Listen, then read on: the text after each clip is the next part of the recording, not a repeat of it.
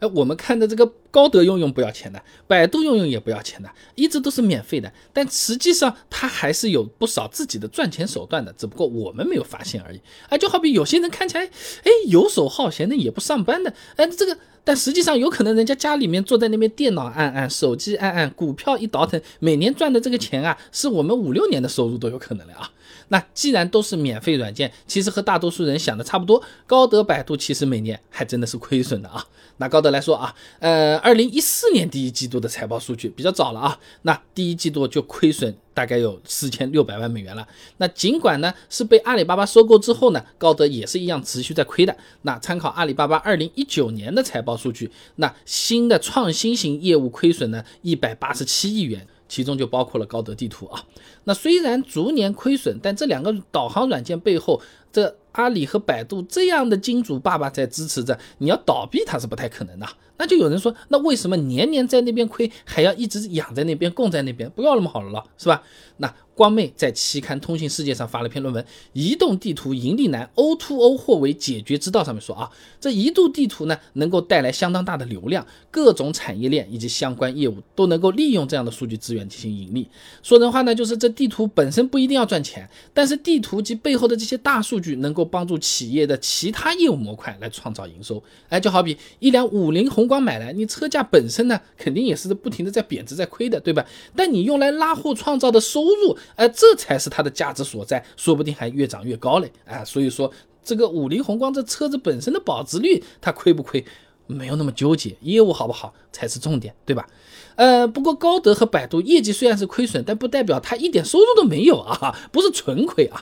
那第一个收入来源呢，就是 A P P 里面的广告营收啊。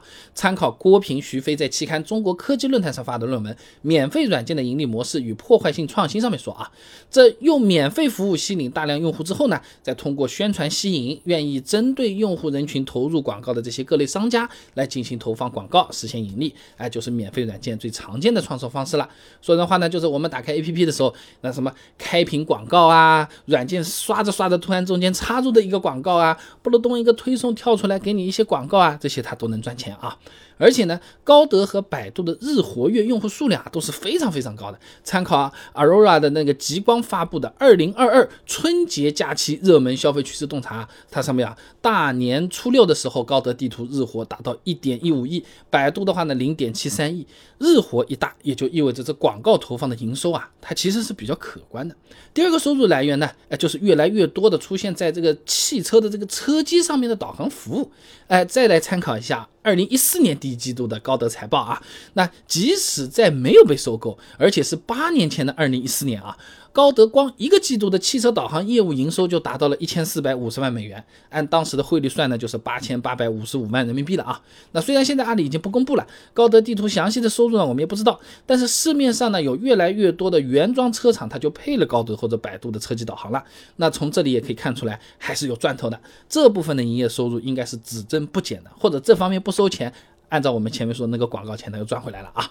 那最后呢，A P P 之内的这些数据服务同样也是重要的收入来源啊。那你看，打开现在这种地图软件，除了导航功能还有什么？哎，附近有什么酒店啊？哎，打车我怎么打呀？哎，有没有好吃的地方啊？住宿在哪里啊？加油站等等，这一系列的这些服务都叫做数据服务。这部分呢，都是高德和百度向商家收费，哎，然后呢，免费提供给我们用户来用。换句话来说，这种推广费用可以变相的看成给商家打个广告的。举个例子，如果是开店的朋友想要在地图上标注自己的店铺，哎，搜得到、找得到、能导航过去，哎，并且是被推广的商家，一般来说要个三百块钱啊。